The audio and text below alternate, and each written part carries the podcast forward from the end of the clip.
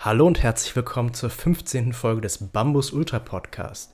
Das heutige Thema ist WeWork, Softbank und die Sunk Cost Fallacy. Ja, und was es mit dieser Sunk Cost Fallacy auf sich hat, da hatte Lisha ein spannendes Gedankenexperiment zu. Ja, genau, danke Max. zu der Sunk Cost Fallacy habe ich ein sp spannendes Gedankenexperiment dabei.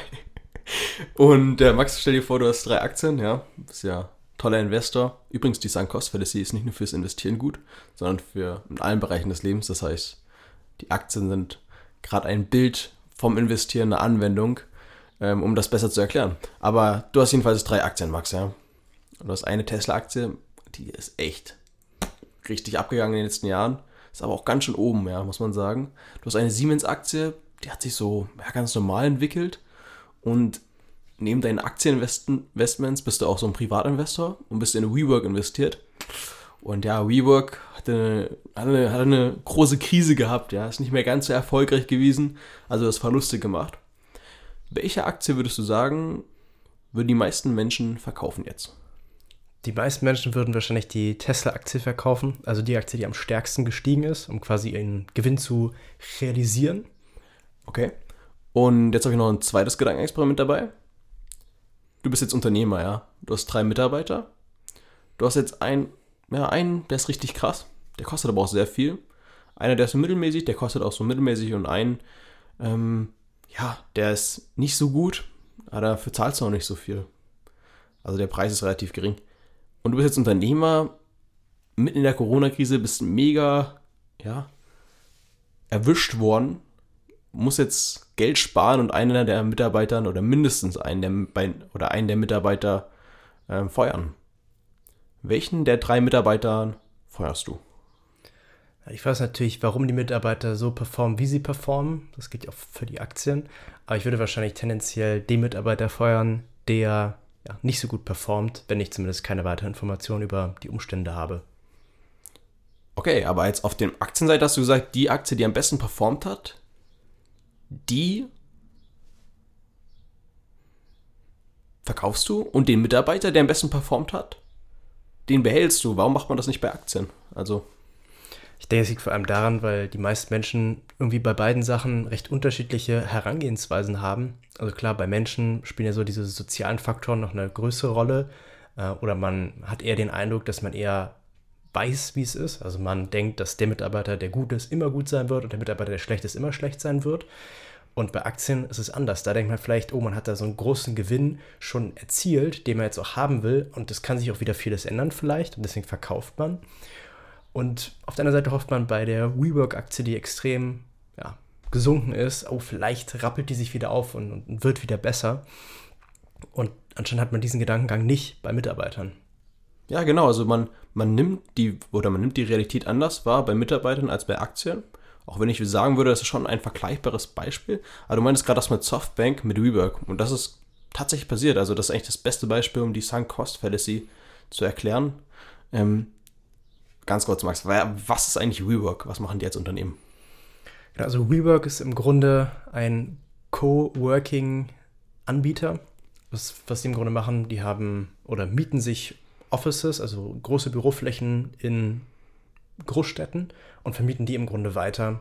Und dadurch generieren sie im Grunde Umsätze durch diese Differenz zwischen den Mieteinnahmen, äh, zwischen den Mietausgaben, die sie haben, um diese Flächen zu mieten, und zwischen dem, was sie selbstständigen Freelancern oder auch generell äh, kleinen Teams äh, berechnen.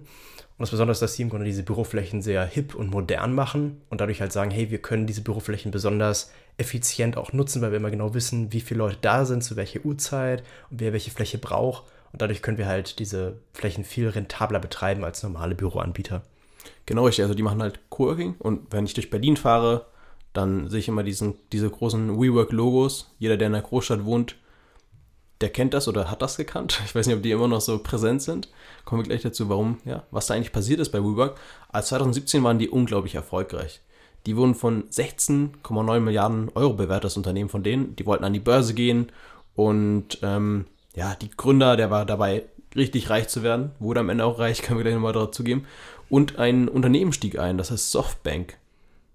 Die sind mit 1,3 Milliarden Euro haben die ja rein investiert. So hast du ja auch immer im Portemonnaie drin, in Bar. Was Immer macht eigentlich. Doch. Das ist ein großes Portemonnaie.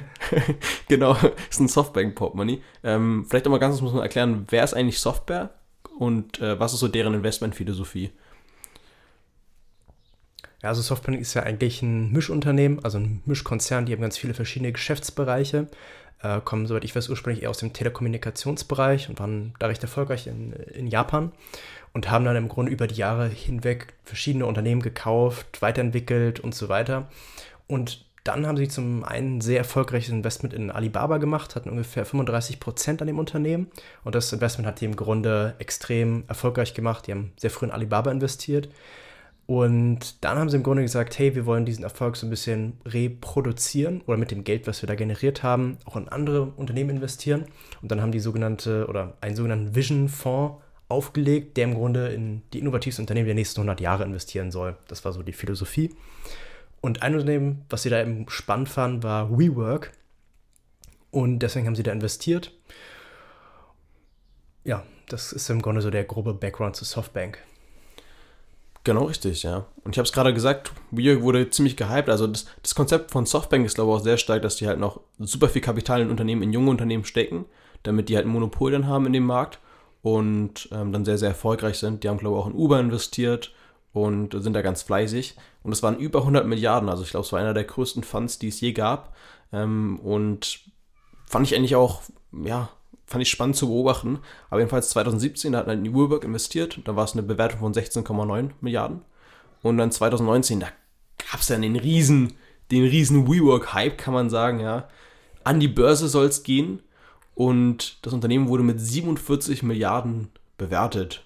Und Softbank hat sich gedacht, hm, dann investieren wir doch mal mehr oder investieren wir, investieren wir noch mal nach und haben, glaube ich, noch mal 5, 6 Milliarden Euro rein investiert. Und was ist eigentlich dann passiert mit Rework? Die waren doch dann ganz schön in den Medien plötzlich 2019.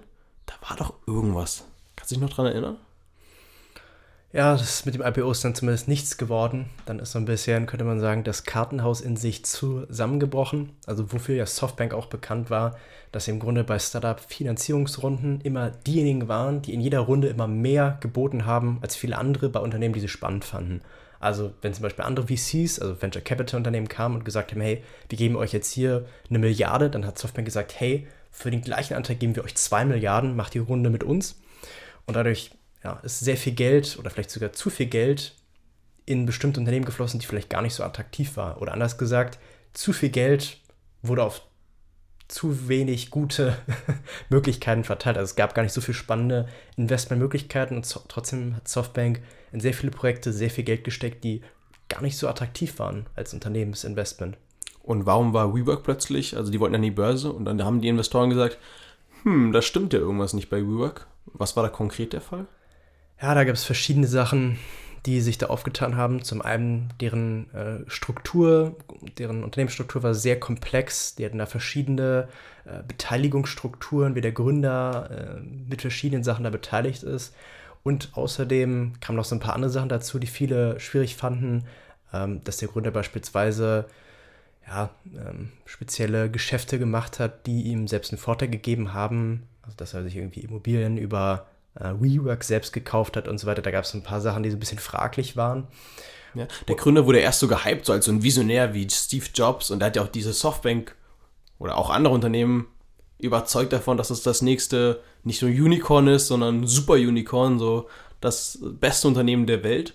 Und der, ich glaube, der wurde mal gebast oder der wurde mal erwischt, wie er Gras in seinem Flugzeug versteckt hatte. ähm, und ich glaube, der hat sich auch, der war sehr kreativ auch darum, darin, das zu begründen, warum sein Unternehmen so hoch bewertet ist. Du hattest da einen ganz lustigen KPI mal rausgesucht. Was war das nochmal? Also Softbank, äh, WeWork hat im Grunde ganz viele interessante Kennzahlen erfunden, die sie in ihrem äh, Börsenprospekt damals angegeben haben, wie sie sich selbst sehen. Und eine davon war die sogenannte Community Adjusted EBITDA Kennzahl, wo sie im Grunde sagen, hey, äh, wir haben hier so eine Kennzahl und die drückt eigentlich viel besser aus, was unser Unternehmen macht, als andere das mit anderen Kennzahlen ausdrücken können. Diese Kennzahl war natürlich sehr, sehr fraglich, weil da im Grunde alle relevanten Kosten rausgerechnet wurden, die eigentlich WeWork hat. Und sie haben gesagt, ja, das ist dann eigentlich so unsere Profitabilität. Deswegen sind wir einfach eigentlich total profitabel, aber ja, sieht noch nicht so gut aus bei uns, so ungefähr. Ja, die haben sich dann eine schöne Geschichte erzählt. Da kommen wir gleich nur bei der Sunk Cost Fallacy. Erklären wir gleich, keine Sorge. Aber dann sind die plötzlich gecrashed. Also äh, die Investoren, die haben den IPO mehr oder weniger abgelehnt. Und das Unternehmen wurde von heute auf morgen, waren die kaum noch was wert. Also von 47 Milliarden sind die auf knapp 11 Milliarden, glaube ich, gedroppt am Anfang.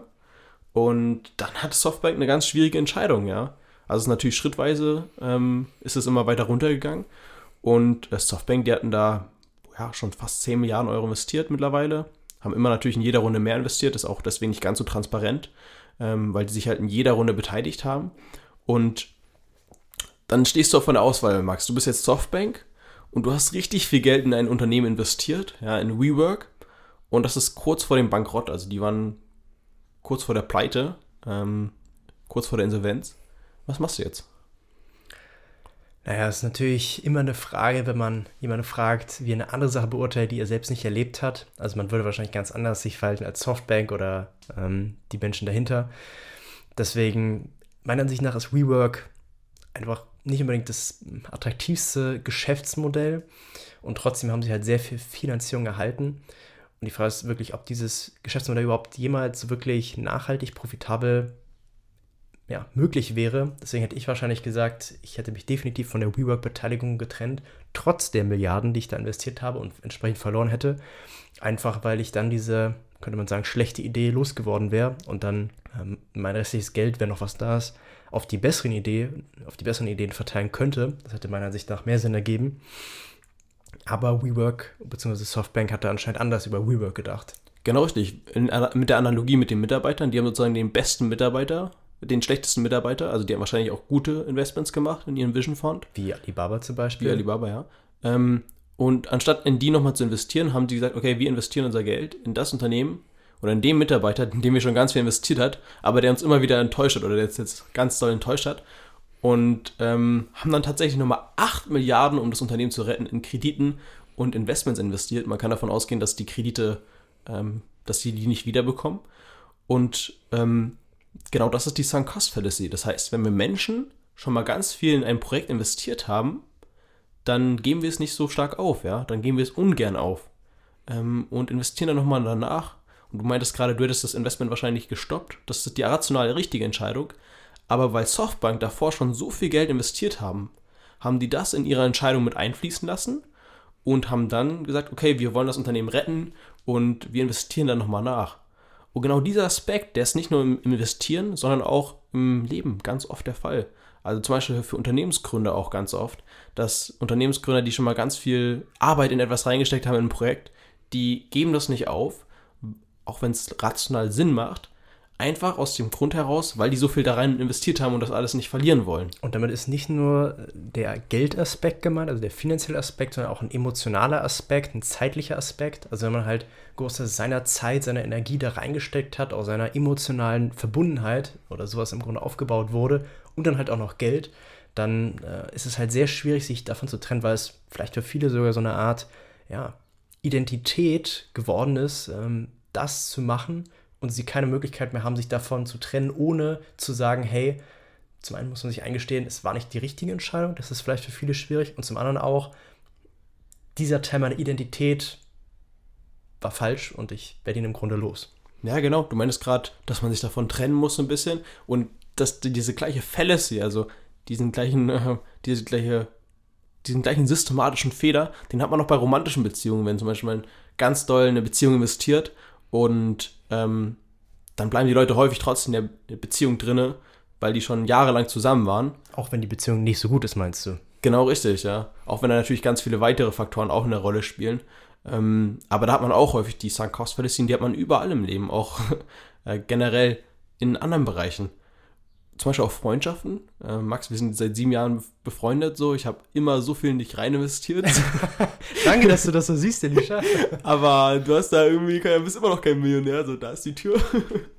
Nein, das war natürlich. Nicht, dass du es wüsstest.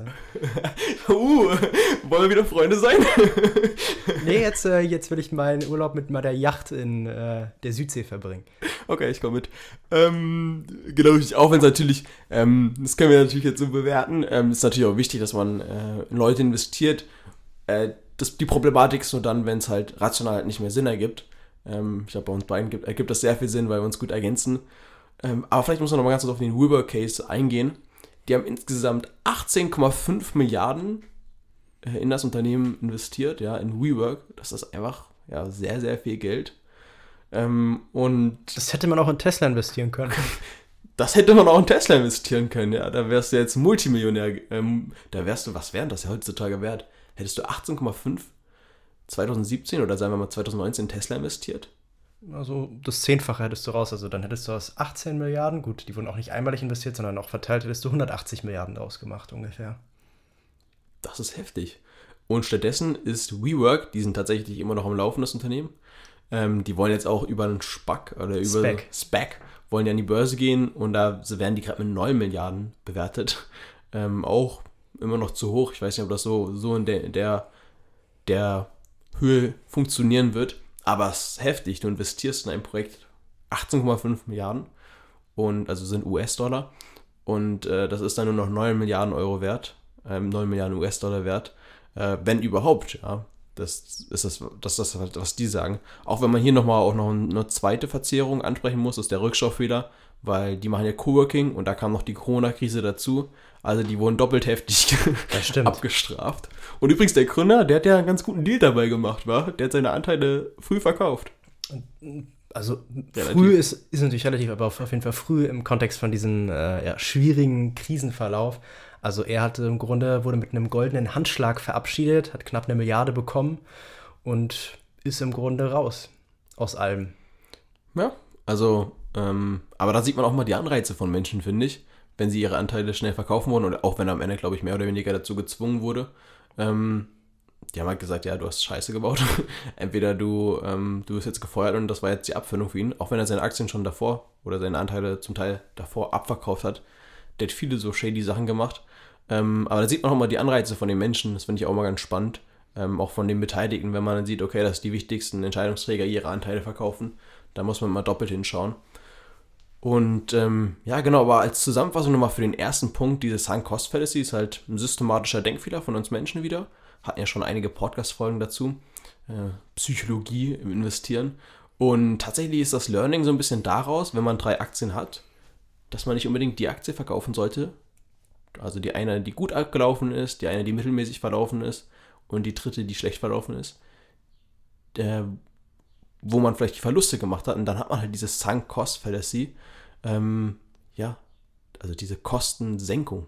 Wie würdest du es mhm. auf Deutsch beschreiben? Ja, Kostensenkung ist es ja nicht, sondern es, ist, es sind ja im Grunde versunkene Kosten, wenn man das so sagen möchte. Genau, ja. Also man hat schon so viel Geld rein investiert, es ist wie, ähm,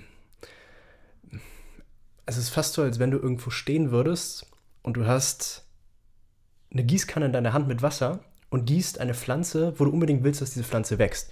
Und du gießt und du gießt und du gießt und das ganze Wasser fließt aus deiner Gießkanne auf die Pflanze, aber es passiert nichts. Und trotzdem denkst du dir, ich hole mir jetzt noch mehr Wasser, um noch mehr zu gießen, weil es muss ja klappen. Ich habe ja schon so viel Wasser in diese Pflanze oder zu dieser Pflanze hingegossen. Ja, und manchmal dann ertrinken die Pflanzen auch. Im Beispiel von WeWork äh, oder vielleicht auch bei Softbank da kann ich mir vorstellen, dass die auch manchmal zu, zu viel Geld investieren in einzelne Unternehmen und, ähm, und die falsche Pflanze gegossen haben. Genau, richtig. Zu viel Wasser an die falsche Pflanze. Äh, das, ist eine, das ist eine sehr schöne Analogie, Max, ja. Ähm, und ich glaube, es hilft auch manchmal, sich das wie Mitarbeitern vorzustellen, Aktien. und darauf dann seine Entscheidungen zu basieren. Wenn man sich überlegt, du hast drei Mitarbeiter, einer heißt Tesla, einer heißt Siemens und einer heißt WeWork. Du kannst dir ja vorstellen, Elon Musk, wie, wie heißt der von Käser, der von Siemens? Joe Käser, ich weiß nicht, ob der noch der aktuelle Geschäftsführer ist. Ja, und dann ähm, den Geschäftsführer von WeWork. Adam Newman, Adam der jetzt Newman. schon lange nicht mehr da ist, aber. Ja, kannst ja die CEOs so als Mitarbeiter vielleicht vorstellen, auch wenn es, ich glaube, auch die Situation verzerrt. Also, das ist ja eigentlich genau das Prinzip. Also, du musst dir vorstellen, wenn du in Tesla investierst, dann weißt du, Elon Musk ist da, um für dich zu arbeiten als Aktionär, könnte man so indirekt sagen. Und bei Siemens und WeWork weißt du natürlich auch, in wen du so im Grunde investierst. Ne? Also, gerade in der Frühphase von einem Unternehmen ist es ja so, dass der Unternehmer ja im Grunde das Unternehmen ist. Deswegen investierst du ja im Grunde in die Person. Und indirekt gilt das meiner Ansicht nach für auch Unternehmen, die deutlich größer sind. Auch wenn da natürlich noch viel, viel mehr Menschen arbeiten, aber der ja. Gründer formt ja auch zum großen Teil die Struktur und auch ja, vielleicht den Organismus des Unternehmens, die DNA. Ja. Ich finde es auch noch spannend, gerade auch bei der Sunk Cost Fallacy und generell bei den vielen Verzerrungen, also systematische Denkfehler von uns Menschen, das ist häufig anders, wenn es um Geld geht. Da machen Menschen andere Entscheidungen als in anderen Bereichen des Lebens, zum Beispiel Aktien versus Mitarbeiter, auch wenn die Konzepte sehr ähnlich sind oder die Fallacies oder die, die Fehler sind in allen Bereichen vertreten, weil es sind ja systematische Denkfehler von uns Menschen. Ich habe mich übrigens auch mal gefragt, ob das auch hilfreich ist, weil ähm, warum gibt es eigentlich so Verzerrungen?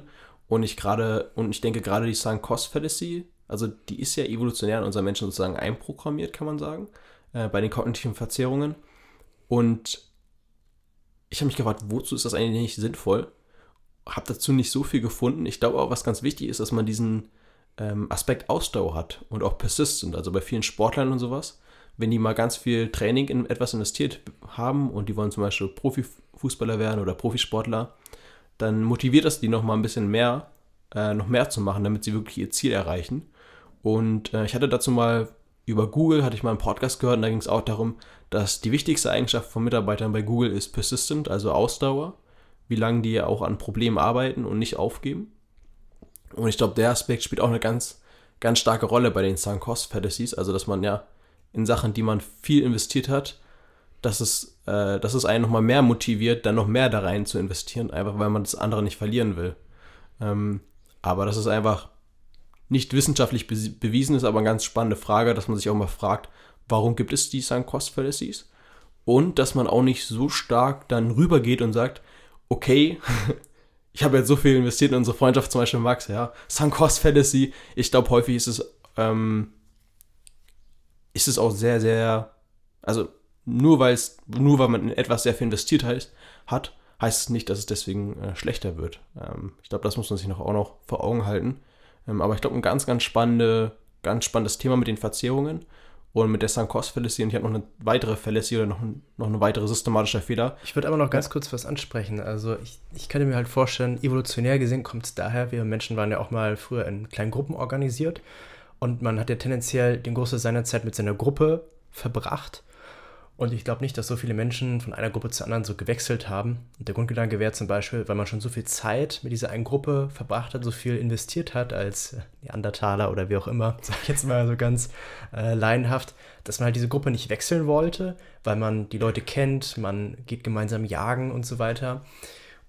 Und wenn man halt gewechselt hat, dann sagt man indirekt auch, ja, diese Gruppe ist eigentlich nicht meine Gruppe, es ist vielleicht gar nicht so, ich teile gar nicht die Werte dieser Gruppe oder ich denke nicht so wie die Gruppe, diese Gruppe ist kein Teil meines Lebens. Ähm, dass man halt dadurch ja indirekt auch sagt, wie man seine Zeit vorher genutzt hat, war falsch und jetzt will man sie richtig nutzen. Und ich glaube, deswegen hat vielleicht der Mensch in gewisser Art und Weise auch diese Sunk-Cost-Fallacy. Ja, ich glaube, das ist echt spannend, dass man die, die, die Problematik sei bei der Frage, warum ist das sinnvoll, ähm, es ist halt ganz schwierig nachzuvollziehen. Die Überlebensfrage, ne? Dass man dann halt bei der Gruppe bleibt, um zu überleben, tendenziell eher, als dass man weggeht. Aber das ist natürlich auch nur ein ganz leinhafter Gedanke mal ja, in den Raum ich, geworfen. Ich, ja, wir, es geht ja gar nicht darum, dass wir jetzt, ne, dass wir jetzt die Wahrheit herausfinden, weil die ist ganz schwer herauszufinden, ähm, weil das ist ja über Milliarden von Jahren entstanden. Ähm, oder was heißt Milliarden, Millionen auf alle Fälle, von Jahren, wo unser Men wo wir uns als Menschen immer weiterentwickelt haben und halt diese systematischen Fehler ähm, sich etabliert haben, einfach weil wir dadurch besser überleben können.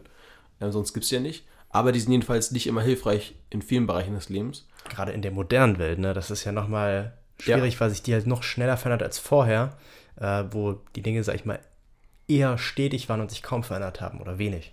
Ja. Ich habe noch eine weitere systematischen Denkfehler, ähm, der sich auch ein bisschen in diese Reihe, Reihe gliedert, das die Loss Aversion, also die Verlustaversion heißt das. Und ähm, Max, lass uns mal eine Runde wetten, ja? Also ich habe hier eine Münze. Tu mir mal so, als wäre hier eine Münze. Wenn du die richtige Seite wählst, Kopf oder Zahl, dann bekommst du 125 Euro. Und wenn du die falsche Seite wählst, dann zahlst du 100 Euro. Da willst du mit mir spielen. Also unter der Annahme, dass beide Münzen exakt die gleiche Eintrittswahrscheinlichkeit haben, also es keine gefakte Münze ist oder ähnliches, äh, würde ich definitiv das nicht annehmen wollen, nein. Du willst es nicht annehmen. Nö. Aber wenn wir das jetzt 100 Mal spielen würden, dann würdest du im Durchschnitt also hundertprozentig Gewinne machen. Wenn du jedes Mal 125 Euro gewinnst und jedes Mal 100 Euro verlierst, Und je häufiger du das, ähm, je häufiger du das wiederholst, desto höher ist die Wahrscheinlichkeit. Aber wir spielen ja nur einmal. Das war ja die Bedingung zum einen. Aber auch beim ersten Mal, dann äh, würdest du ja wahrscheinlich, würdest du, also aus der rationalen Perspektive, würdest du, ist die Wahrscheinlichkeit höher, ist ja 50-50, dass du Gewinne machst. Weil es sind ja 25 Euro Differenz. Das mag zwar sein, aber der Mensch bewertet ja den Gewinn anders als den Verlust. Und der ungefähre Faktor ist ja, dass ein Mensch einen Verlust 2,5 mal so stark emotional wahrnimmt wie den gleichen Gewinn. Also angenommen, du gewinnst 100 Euro und dann spricht das ungefähr deiner emotionalen Ausprägung, als wenn du 250 Euro verlieren würdest. Äh, das heißt, für, um das, sage ich mal, attraktiv zu machen für die meisten Menschen, im Durchschnitt müsstest du mir anbieten, dass ich 100 Euro verliere und 250 Euro gewinnen kann. Bei jeder Seite 50-50. Das wäre dann ungefähr das, wo es spannend, spannend wird, meiner Ansicht nach. Und in Bezug aufs Investieren, das ist meiner Ansicht nach auch immer sehr wichtig, ähm, dass man da diese asymmetrischen Chance-Risiko-Verhältnisse hat. Also, dass du halt einen gewissen Betrag, vielleicht 100 Euro verlieren kannst, aber deutlich mehr als 250 Euro, vielleicht sogar 1000 Euro potenziell gewinnen kannst, auch mit vielleicht 50% Wahrscheinlichkeit. Genau, richtig. Also die haben tatsächlich auch Studien gemacht mit Menschen, wo die halt ähm, gerade dieses Beispiel bekommst du, ich glaube, ich, ich glaub, es waren US-Dollar, ähm, du bekommst 125 und ähm, wenn du gewinnst und gibst 100, wenn du verlierst. Und auch wenn man häufige Wiederholungen angegeben hat bei den Menschen, haben die meisten das tatsächlich abgelehnt. Und es ist schon heftig, dass wir eher Aspekte, also es ist ja irrational auch. Also es ist einfach rational in dem Moment, dass man sagt, okay, ich 125 bekomme ich, 100 verliere ich. Ich spiele das Spiel 10 Mal, da werde ich eher mit einem Gewinn rauskommen. Oder das ist sehr hoch wahrscheinlich. Wenn ich es 100 Mal spiele, dann ist es schon fast sicher. Ähm, und das ist gerade auch der, der, der Daniel Kahnemann, der hat ja ein Buch geschrieben über diesen systematischen Denkfehlern. Und die Definition ist tatsächlich, dass wir Menschen, wir reagieren stärker auf Verluste als auf Gewinne. Und äh, das sieht man auch bei diesen drei Aktienbeispielen, was wir am Anfang hatten. Du hast eine Aktie, wo du halt viele Verluste gemacht hast, zum Beispiel der WeWork-Case, ja. Hast, hat man sehr starke Verluste gemacht. Und hätten die jetzt zum Beispiel in WeWork und in Tesla investiert, in Tesla super starke Gewinne gemacht und in WeWork starke Verluste gemacht hat, dann hätten die äh, hätte es denen mehr wehgetan, die WeWork, also der WeWork-Verlust, als der Tesla-Gewinn, wenn wir mal davon ausgehen, dass der gleich gewesen wäre. Und ähm, finde ich auch spannend. In dem Moment ist eigentlich ähnlich wie die Sunk Cost Fallacy, ist auch wieder so etwas, dass man Angst haben, etwas zu verlieren. Und äh, evolutionär kann man das sehr gut erklären tatsächlich, weil es liegt daran, dass wenn man halt sein Leben verliert, dann ist man tot. ähm, und deswegen ist es fürs Überleben sehr, sehr wichtig, aber beim Investieren nicht immer das Beste. Und ähm, interessant auch, wenn sich in der Aktie, wenn die fällt, dann ärgert man sich mehr, als wenn die gleich auf der gleichen Ebene auch steigt. Ja, auch wieder so ein Beispiel. Oder wenn man einen romantischen Partner verliert, dann ärgert man sich mehr, als wenn man, oder ist man trauriger, als wenn man einen romantischen Partner gewinnt. Ähm, und das hat man in allen Bereichen des Lebens. Ganz spannend auch diese, dass man auch hier wieder diesen systematischen Denkfehler hat ähm, beim Entscheidungen treffen. Und das hat halt viele Auswirkungen auf ähm, auf unser Leben, ja. Genau richtig. Also wir haben jetzt diese zwei systematischen Denkfehler, die uns halt eher dazu bringen, das oder die Verluste stärker einzuschätzen als die Gewinne oder beziehungsweise auch wenn wir viel in etwas investiert haben, also es war die Loss Aversion, und wenn wir viel in etwas investiert haben, dann sind wir eher oder neigen wir eher dazu, dann da, wo wir halt viel investiert haben, weiter zu investieren, auch wenn es häufig nicht die rationale Entscheidung ist. Und ähm, Softbank hat das 18,5 Milliarden gekostet. Also das ist schon sehr, sehr viel Geld, auch wenn man überlegt, da hat nicht nur Softbank investiert in den Vision Fund, sondern auch arabische Ölscheichs und äh, Apple äh, und viele andere Unternehmen, ja. Genau, richtig. Und ähm, ja, war spannend. Hast, weißt du zufälligerweise, wie die performt haben insgesamt vom Vision Fund? Weil die haben ja auch in Uber investiert, glaube auch nicht so erfolgreich, aber es wäre nochmal spannend äh, nachzuschauen. Also die haben ja, glaube ich, auch noch einen zweiten Vision Fund aufgelegt. Also ich glaube, die haben nicht nur einen, das ist der eine Aspekt. Der andere Aspekt, ich weiß jetzt nicht exakt die Gewichtung von den verschiedenen Unternehmen da drin. Ähm, das ist ja auch immer das Problem, wenn du halt irgendwie so, was weiß ich, 50 oder 100 Unternehmen hast und eins davon geht richtig ab und du, die sind ungefähr alle gleich gewichtet, dann bringt dir das eigentlich kaum was. Also das kann ich da nicht einschätzen, wie es bei Softbank ist. Ja, müssen wir nochmal nachschauen. Ähm, aber auch, ich sehe das mit der Investmentphilosophie ein bisschen kritisch ich, ich finde es ein bisschen so ein bisschen Spray and Pray, was die machen. Und halt mit richtig viel Geld, ja. Ähm, und das verändert natürlich sehr stark auch die Wirtschaft und Märkte. Ähm, ja, ist, ist ein anderes Thema, glaube ich, nochmal für eine andere Podcast-Folge. Aber wenn wir nochmal um die wenn wir nochmal, wenn wir noch mal die systematischen Denkfehler besprechen, ähm, habe ich noch ein paar Fragen an dich. Was bedeutet das für dich? Du machst ja den Bambus Ultra Portfolio und auch sehr erfolgreich, dass du auch in Tesla investiert und hattest da auch eine Aktie mal, glaube ich, drin, die ganz schön runtergegangen ist. Was war denn das? Oh, das ist WeWork. Spaß beiseite, das ist Wirecard. nee, ähm, genau, Wirecard hatte ich tatsächlich auch enthalten. Und Wirecard ist ungefähr um 80% gefallen zwischen dem Zeitpunkt, wo ich es gekauft habe und dem Zeitpunkt, wo ich es dann verkauft habe. Und es war allerdings nur mit ja, 4% gewichtet. Also der Gesamtverlust hielt sich demnach in Grenzen. Wenn du von 4% ungefähr 80% verlierst, ja, hast du noch nicht mehr viel übrig, aber es ist im Gesamtkontext deines Port Portfolios nicht so viel. Und war es nicht mega schwierig, die Aktien auch zu verkaufen am Ende? Tatsächlich nicht, nein. Okay. Weil viele haben ja auch dann bei, bei Wirecard, kann man glaube ich schon mit WeWork so ein bisschen vergleichen, ähm, haben in dann beide war Softbank investiert. In beide war, läuft bei Softbank. auch wenn ich glaube, in sehr vielen Unternehmen investieren, das muss man auch nochmal sagen. Ähm, vielleicht auch ein bisschen Confirmation Bias, dass wir gerade die Unternehmen raussuchen, wo es gerade nicht so lief.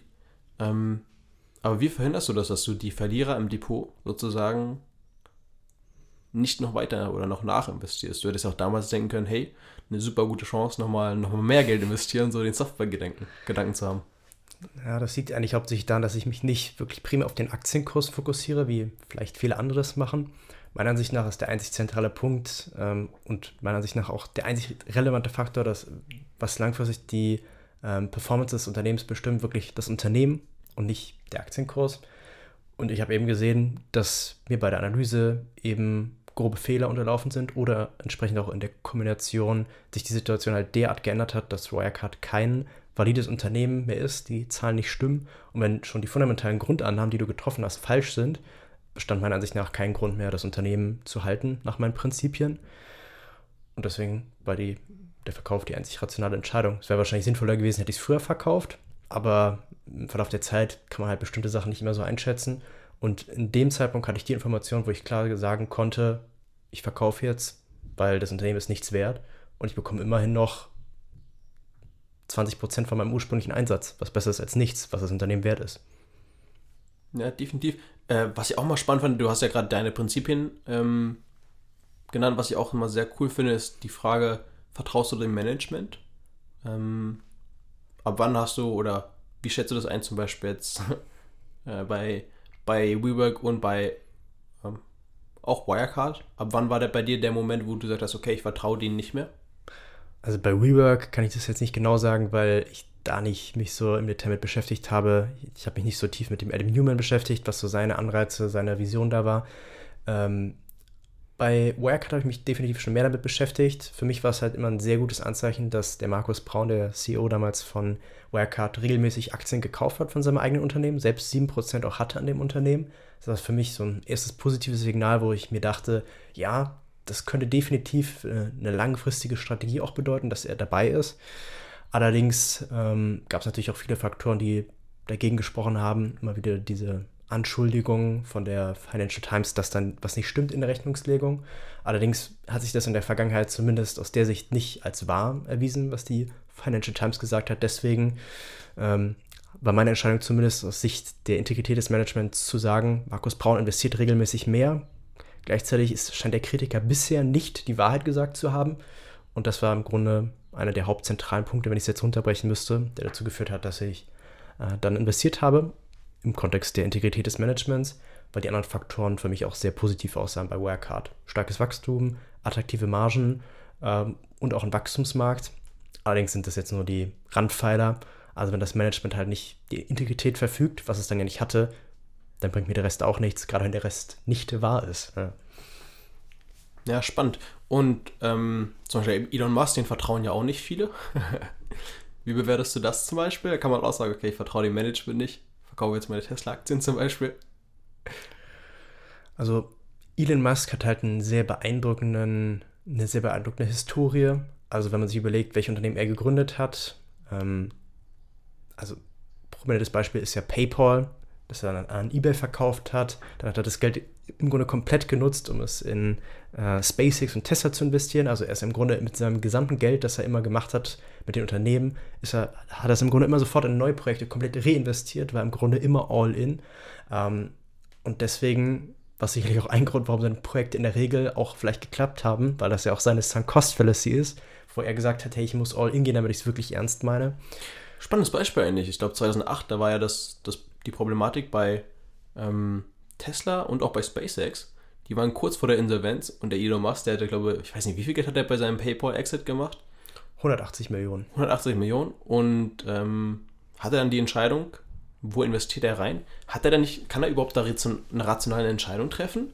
So ein bisschen, ist das nicht eine richtig heftige Sunk-Cost-Fallacy, dass äh, in dem Moment, wo er so viel Geld investiert hat, also ich weiß nicht, ob er die ganze 180 80 Millionen, aber schon ein Großteil seines Geldes hat er nie bei einem Projekt investiert. Er hat eigentlich fast alles investiert. Also nicht auf einmal, sondern schrittweise über die Jahre. Er hat ungefähr 90 in äh, SpaceX und 90 in Tesla ungefähr investiert. Das heißt, er hat beides verloren, oder?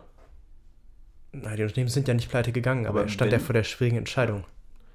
Aber wenn die jetzt beide Insolvenz gegangen wären, also es wäre eine sehr starke Sunk Cost Fallacy schon, ähm, dass er sozusagen so viel Geld investiert hat, dass er vielleicht nicht mehr die rationale, richtige Entscheidung macht.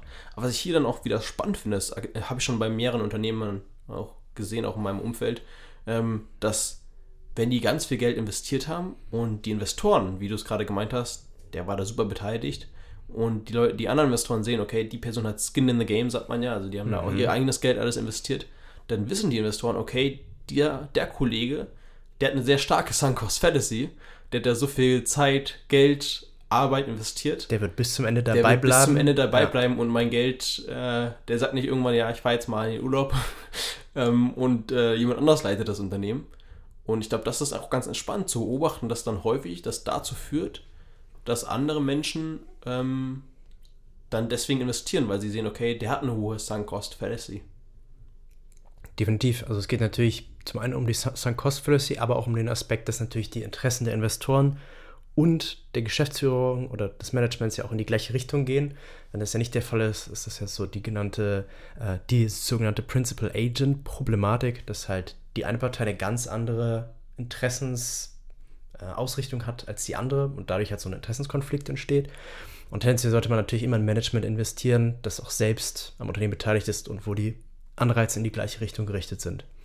Okay, spannend. Aber vielleicht nochmal ganz kurz nochmal, um das Thema jetzt abzurunden. Wenn du jetzt investierst, wie versuchst du Konzepte wie die Loss Aversion und Sunk Cost Fallacy wirklich, also oder welche praktische Tipps hast du, um diese zu verhindern oder nicht da reinzufallen? Also ich gehe da grundlegend immer nach den Prinzipien vor, die ich mir auch selbst gestellt habe, als ich das bei Urteil vorher aufgelegt habe. Und ein zentraler Faktor ist immer, hinter jeder Aktie steht ein Unternehmen. Man soll immer das Unternehmen verstehen und analysieren und nicht den Aktienkurs. Denn langfristig treibt ja das Unternehmen den Aktienkurs. Also klar, kurzfristig ist die Börse halt sehr stark der Stimmung von dem Markt unterworfen und so weiter. Aber langfristig sprechen ja die Unternehmensergebnisse für sich und so orientiert sich dann natürlich auch der Aktienkurs. Und erst wenn ich wirklich das Unternehmen verstanden habe oder denke, dass ich es verstehe, bis zu einem gewissen Grad, dann analysiere ich auch genau, was ist dieses Unternehmen ungefähr wert und dann kann ich ja erst bestimmen, was ist der Wert im Verhältnis zu dem Preis, den ich für das Unternehmen bezahle. Und das ist dann doch häufig ein bisschen anders als bei manch anderem, der dann eher schaut, oh, wie ist denn der Preis von dem Unternehmen? Oh, der Preis ist sehr weit unten oder sehr weit oben. Jetzt ist es günstig, jetzt ist es teuer. Aber das ist meiner Ansicht nach kein wirklich ja, gutes Bild, um Unternehmen zu beurteilen. Also es geht ja wirklich um das Unternehmen und nicht die Aktie. Das ist da so mein Ansatz. Also weniger in Aktienkursen denken und mehr in Mitarbeitern denken. Das ist ein fundamentaler Bestandteil des Unternehmens, genau. Okay, super. Dann haben wir es heute. Loss Aversion und Sunk Cost Fallacy. Passt auf, alle Zuhörer und Zuhörerinnen. Und dann bis zum nächsten Mal. Ciao. Dann bis zum nächsten Mal. Macht's gut. Ciao.